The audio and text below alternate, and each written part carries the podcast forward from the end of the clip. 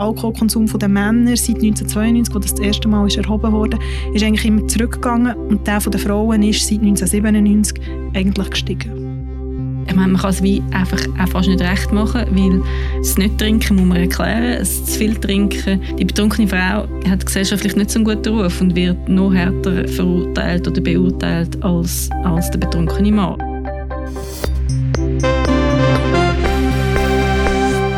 Tagesanzeigerin, der Podcast von Frauen, die Schlagzeilen schreiben, über Frauen, die Schlagzeilen machen.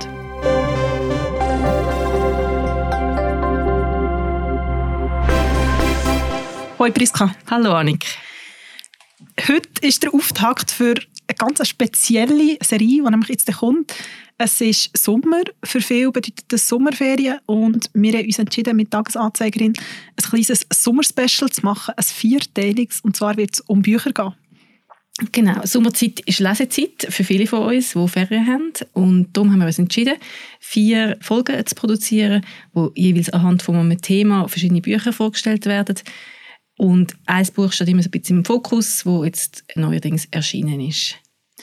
Und der Auftakt macht ein Buch von einer deutschen Autorin und Journalistin, und zwar von der Eva Bieringer. Es heißt Unabhängig vom Trinken und Loslassen. Und sagt eigentlich auch schon, um was es in dieser Folge geht, nämlich um Alkohol und ein bisschen spezifischer um Frauen und den Umgang oder den Konsum von Alkohol. Ja, äh, wir werden ganz viel reden, aber alles, was wir erzählen, also alle Bücher, die wir erwähnen, alle Artikel, die wir erwähnen, alle Serien oder Filme, die wir erwähnen, werden wir im Episodenbeschrieb und im dazugehörigen Artikel auf tagesanzeiger.ch natürlich zusammenfassen. Und bei dem Thema vielleicht auch noch wichtig zu erwähnen, wir werden auch Fachstellen auflisten, wo man sich kann anwenden kann, wenn man im Umfeld Menschen hat, die vielleicht das Problem haben und man denen helfen möchte.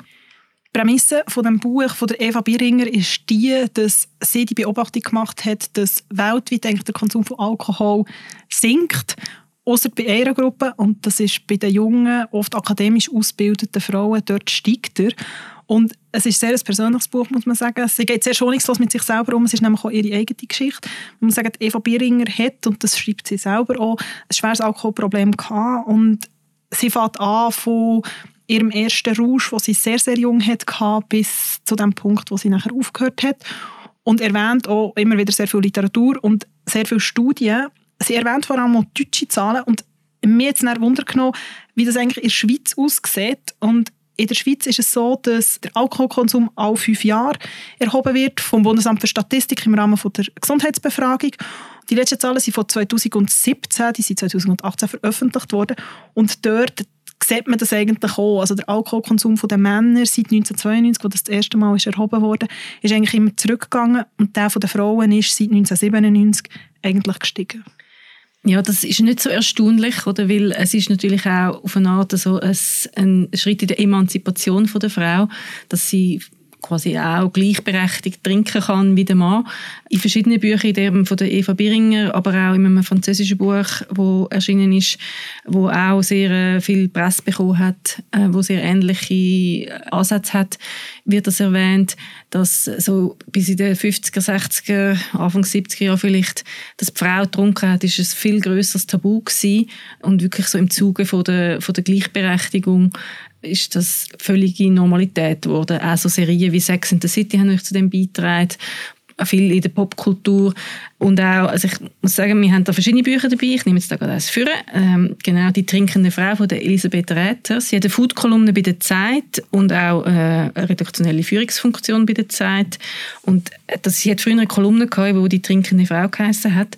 Und sie geht sehr oft eben auch so ein bisschen auf das ein, was es bedeutet. Also es steht da auch zum Beispiel, was es bedeutet, wenn eine Frau genauso viel trinken kann wie ein Mann. Und also ich muss sagen, ich empfehle auch das. Es ist natürlich ein bisschen viel auf den Alkohol, aber wie sie die, das immer in einen Zusammenhang setzt, ist sehr spannend. Also es ist, hat immer so ein mehrere Ebenen, dass man sich so vielleicht ein bisschen ertappt dabei fühlt, aber es wirft auch immer sehr viele spannende, weitergehende Fragen. Es ist also trotzdem dem, ein dem entgegenspricht, wo man sonst jetzt beredet, eine Empfehlung. Und aber man muss ja irgendwie auch sagen, dass Alkohol ist eine Droge, es ist ein Nervengift, muss man ganz klar sagen. Trotzdem ist es wahrscheinlich die gesellschaftlich akzeptierteste Droge. Es hat zum Beispiel auch vor zwei Jahren einen Film gegeben, Alkohol, der globale Rausch, können wir auch verlinken, wo es genau um das geht. Oder? Und du hast es jetzt angetönt mit Sex and the City, einfach auch die Omnipräsenz, zum einen in der Popkultur, aber einfach auch im Alltag oder einfach im Leben, im Gesellschaftlichen, wenn man irgendwie Teil von, von einem sozialen Konstrukt ist ist das einfach omnipräsent. Ja, das hat mich bei der Lektüre von der Eva Biringer in ihrem Buch auch sehr beschäftigt, oder dass sie listet einerseits auf, wie schädlich dass das eigentlich wirklich ist und dass das mit Abstand die grössten Gesundheitskosten verursacht äh, auf der Welt, oder? Der Alkohol und Alkoholmissbrauch natürlich vor allem, was das auch für eine massive Industrie ist. Also die Zahlen, sie verwenden sehr viele Zahlen und Statistiken.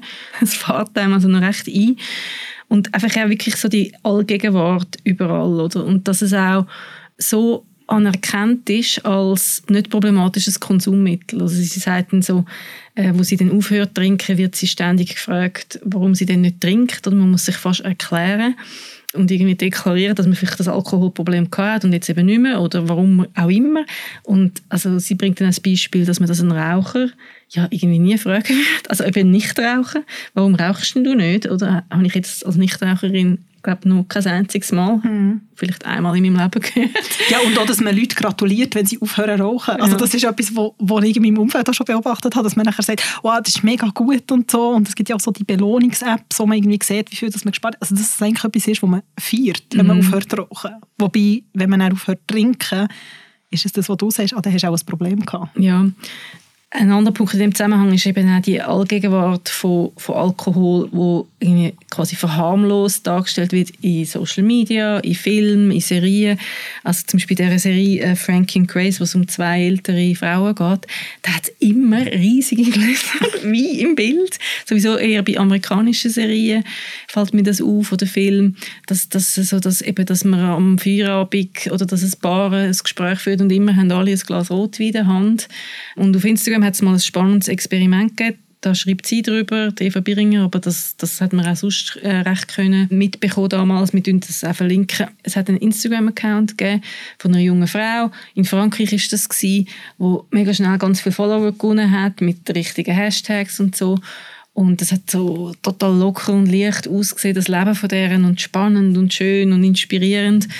Und irgendwann ist dann mal so eine Nachricht gekommen, dass das ein Fake-Account ist und dass auf jedem Bild die Frau ein alkoholisches Getränk irgendwo noch entweder in der Hand hat oder trinkt oder im Hintergrund und äh, dass das eigentlich relativ erschreckend ist, dass das so wenige Leute auffällt oder und dass das einfach so zum Lifestyle von heute gehört.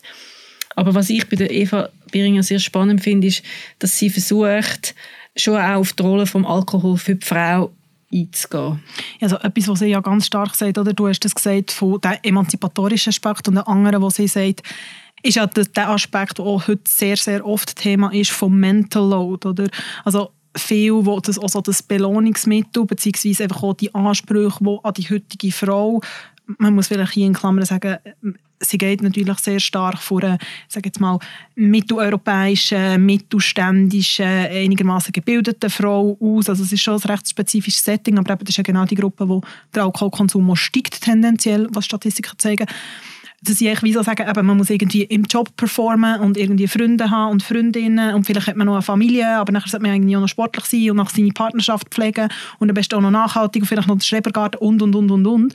Und das irgendwie auch so die Ansprüche, dass oft einfach Alkohol der sehr ein einfacher Weg ist, um irgendwie so ein bisschen den Druck rauszulassen oder so dem, Druck irgendwie standhalten oder irgendwie halt dem Druck entgegenzuhaben und sie hat zum Beispiel auch Beispiele, also es gibt verschiedene Bücher, die sich sehr stark mit dem auseinandersetzen, die sehr stark thematisieren auch den Effekt von ich gönne mir jetzt etwas oder? Es ist so also der Klassiker ist so die Flasche weiß nicht sagen wir mal Schaumwein oder Champagner oder was auch immer wo man öffnet wenn man etwas feiert. Und dass sich das so stark etabliert hat und das wirklich so fast ein kulturelles Gut oder fast ein kulturelles Ritual auch ist geworden. Mhm. und das kritisiert sie auch extrem stark. Ja es wird dann irgendwann zu einfach für jeden Zweck eingesetzt, oder? Ich meine, ich finde auch, oder? Es ist schön, wenn man etwas zu feiern hat, Aber es ist ja dann eben auch eben zum Stress abbauen und wenn man irgendwie vielleicht etwas vergessen will, oder? Und es, es, Alkohol ist ein Schmiermittel, sagt man auch oft, oder? Und es, also ein Mittel zur Entspannung. Ähm, es ist auch im sozialen Kontext, oder? Wir haben auch schon darüber geredet, wenn man sich irgendwie in einer Gruppe bewegt und man trinkt einen Apero und man wird ein bisschen schneller lustig und locker und man überwindet vielleicht auch so ein bisschen soziale Distanzen, die man hat, also dass, dass das so vielfältig eingesetzt und gebraucht wird, ist, ist eigentlich schon noch eindrücklich. Mhm. Ja. Und wahrscheinlich funktioniert es auch darum auch für, für so viele Personen und für so viele unterschiedliche Personen, oder? Weil jemand sagt, okay, ich bin eher extrovertiert, mir holt es irgendwie ab und irgendwie, ich kann vergessen, jemand, der introvertiert ist, sagt, okay, ich fühle mich weniger einsam oder ich fühle mich wohler irgendwie an einem Apero und ich meine, Stichwort Apero, es kommt sicher darauf an, in welcher Branche man sich bewegt, aber das ist etwas, was ich jetzt zum Beispiel sehe, in einem Arbeitskontext, wenn man sich viel, ich sage jetzt mal so in den Medien, Kunst und Kultur Kontext bewegt. Also es ist eigentlich fast an jeder Veranstaltung gibt es Alkohol und ganz oft gibt es nur Alkohol. Also ich bin vor ein paar Wochen in der Art Basel gewesen. Also ich bin dort an einer Veranstaltung gewesen, wo es einfach irgendwann kein Wasser mehr gegeben hat, aber einfach flaschenweise Wein immer noch. Und mir ist das dort im ersten Moment ist, ist so ein bisschen, okay, jetzt ist kein Wasser mehr. Aber eigentlich ist es ja absurd und eigentlich geht es ja auch nicht. Nein, das geht wirklich nicht. Ich glaube, das ist schon ein Extrembeispiel, oder? Es gibt ja fast immer nicht alkoholische Varianten, aber ja, ich habe auch das Gleiche erlebt auf einer Reise kürzlich, wo, wo, wo so, bei so einem Apero ähm, auch nur Champagner gegeben hat und ich habe dann recht lange auf ein Glas Wasser müssen warten wo dann noch jemand anders müssen hergeholt werden Also fast ein bisschen so ein exotischer Wunsch von mir gewesen. Ja, und das eine ist, oder, es ist das, oder, warum auch immer jemand nicht trinken bei Frauen ist, es halt oft auch aufhängt, und das habe ich auch zum Teil in meinem Umfeld erlebt, wenn jemand schwanger wird und am Anfang vielleicht, wenn man es nicht genau jedem Büro Apero sagen oder? Also ich kenne noch Frauen, die nachher zum Beispiel einfach nicht mehr Apero sind gegangen, weil sie einfach gesagt haben, hey, ich mag gar nicht mir die Frage stellen. Und das andere, und äh, ohne das gegeneinander auszuspielen, aber kann ja für jemanden, der wirklich ein Alkoholproblem hat, auch extrem triggernd sein und, das, und auch sozial isolierend irgendwo durch. Das spricht Eva Biringer auch an. Oder? Was macht es eigentlich mit dem selber, wenn man nachher nicht mehr Teil davon ist, wenn man immer die ist, wo das Wasser immer nur das Wasser trinkt, oder? Du hast es vorher angesprochen, muss man, geht man dann offensiv mit dem um? Oft, sie hat das nachher auch, schreibt nachher irgendwann vor einer Pressereise, sie hat die erste Pressereise, man muss sagen, sie ist Foodjournalistin, also auch echt immer umgeben von Alkohol. Und sie sagt nachher auch, jemand hat nachher auch so einen Spruch gemacht, ja, warum trinkst du keinen Alkohol? Sie hat sehr direkt gesagt, ja, weil ich einfach das Problem habe mit Alkohol und ich bin jetzt davon weggekommen und ich versuche jetzt das Problem in den Griff zu bekommen. Und dass man die Leute extrem überfordern mit dem. Und so ein nach dem Motto, also genau, ich es eigentlich gar nicht wissen. Mhm.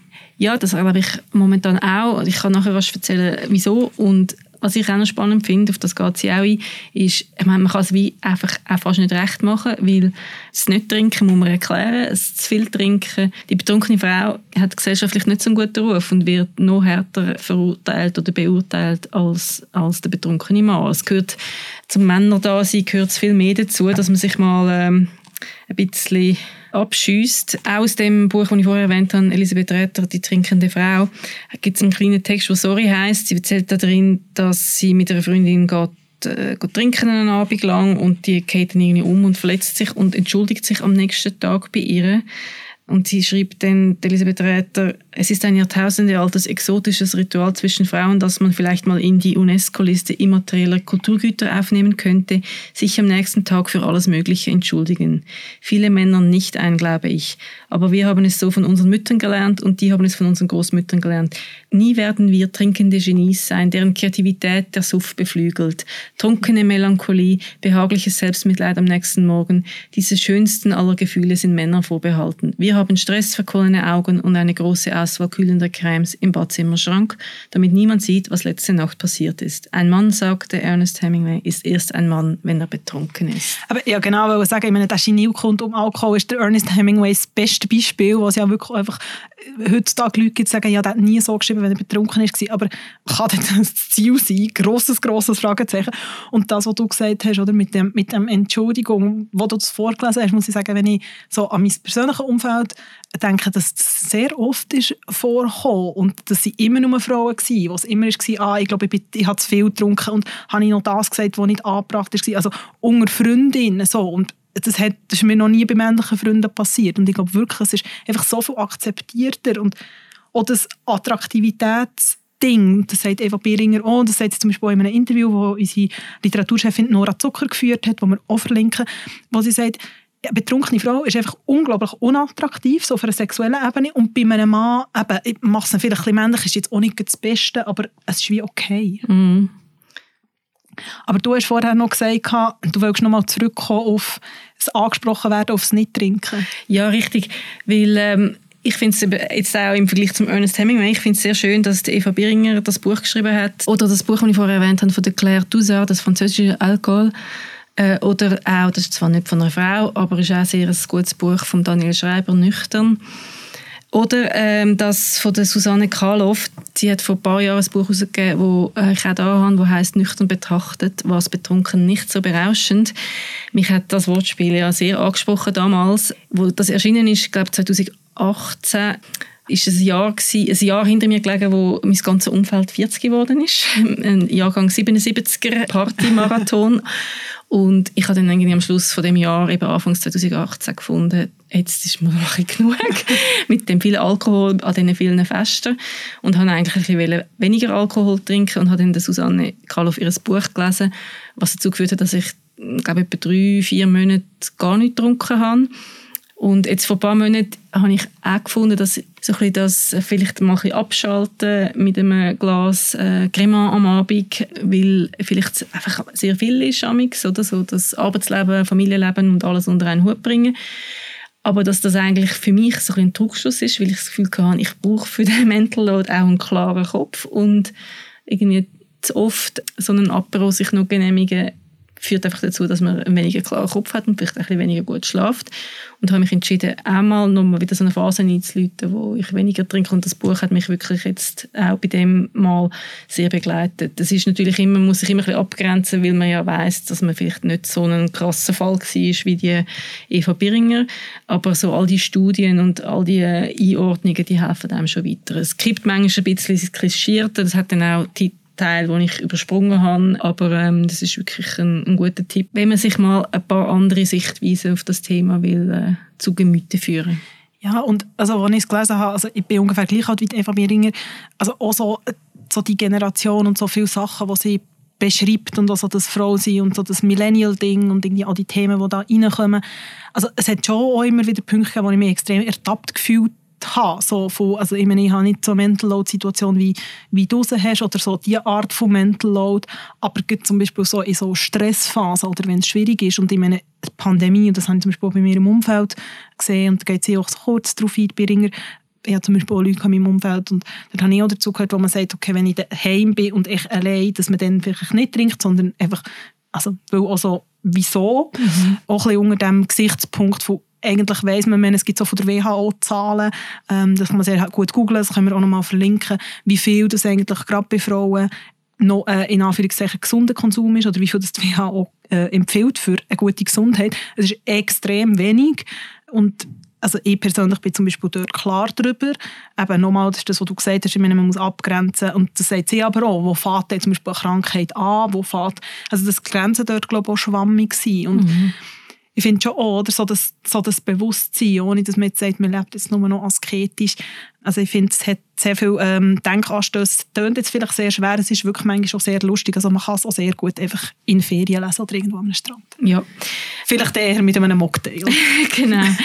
In dem Zusammenhang mit äh, den Empfehlungen von der WHO, es gibt auf tagesanzeiger.ch ein sehr spannendes Tool vom Interactive Team, wo man kann seinen Konsum eingeben kann und dann wird das verglichen mit anderen Teilnehmerinnen und Teilnehmern, die die Umfrage schon ausgefüllt haben und dann wird einem so ein bisschen angegeben, wo man sich da befindet. Äh, wir verlinken auch das.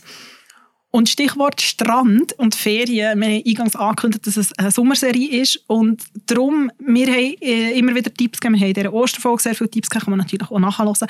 Würden wir uns aber auch dafür interessieren, was ihr leset und wo ihr das leset. Und darum würden wir uns sehr, sehr freuen, wenn ihr uns eine kurze Sprachnachricht schickt, wo ihr uns sagt, was ihr aktuell leset und wo vielleicht ihr das leset. Ein kleines Meeresrauschen vielleicht im Hintergrund, wieso nicht.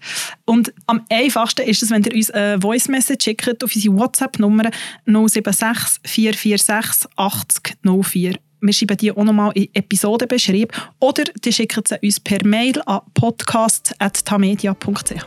Wunderbar, wir freuen uns auf ganz viele Tipps und hören uns in zwei Wochen wieder. Bis dann, tschüss zusammen. Ciao zusammen.